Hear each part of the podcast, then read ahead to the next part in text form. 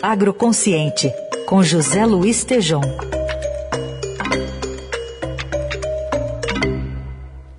Oi, Tejom, bom dia. Bom dia, Heisen. Bom dia, Carol, ouvintes. Bom dia. Bom, a gente vai falar do Congresso, 21º Congresso do Agronegócio, que está começando e tem o tema Integrar para Fortalecer. Queria que você falasse um pouquinho, né, o que, que você destaca do evento nesta segunda-feira. Heisen, um congresso reunindo a elite empresarial do agronegócio. Estarei lá também acompanhando.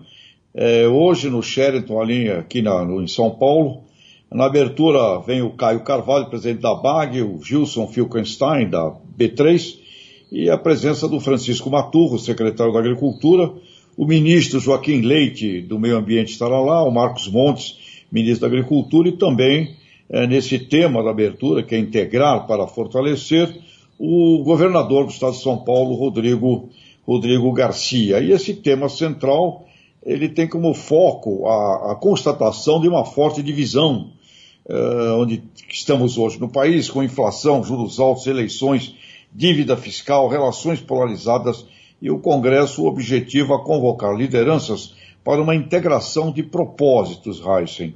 Outro tema é geopolítica e segurança alimentar, com a OMC, Organização Mundial do Comércio, a CNA, da Agricultura, Fiesp, COSAC, também objetivando ter uma voz brasileira clara, Heinz, sobre o papel do país no mundo e na nossa matriz energética, comprometida com as metas da COP15 e o Acordo de Paris. O outro terceiro painel, Meio Ambiente e Mercados, receberá a B3, que é a Bolsa de Mercadorias, com Unicamp, Coalizão Brasil-China e a presença da JBS, que hoje é a maior empresa de alimentos do mundo. Né? E produtividade total dos fatores é um tema onde a mudança econômica mundial, social, ambiental tem que ser administrada e não tem como estar fora disso. Quarto painel, tecnologia e integração, apresentações da Conectar Agro, do CTC, que é o Centro de Tecnologia Canavieira, a rede LPF, Integração Lavoura, Pecuária e Floresta, e a presidência da Embrapa, o Celso Moretti. Integrar culturas e pastagens para a diversificação do agro nacional. E o quinto painel, o último vai abordar perspectivas 2023-26 com ex-ministros da Agricultura, o Alisson Paulinelli, Francisco Turra, Roberto Rodrigues, com o ex-presidente Michel Temer e a presidência, a presidência do IPA, Instituto Pensar Agro, que é o Nilson Leitão. Então, Heisen, Carol Ouvinte, superar divergências é o objetivo deste Congresso, construindo um plano de crescimento econômico. E tem aqui uma observação uh, no manifesto desse Congresso, entre aspas, em 2022 não podemos cair em armadilhas eleitorais. Está no manifesto do Congresso ABAG B3, Heisen. É isso aí o movimento hoje aqui em São Paulo, viu? João, queria também que você falasse como é que está a adesão do agro pela, na Carta pela Democracia, que já teve mais de 500 mil assinaturas. E, Carol, agora você está querendo colocar pólvora na churrasqueira, né?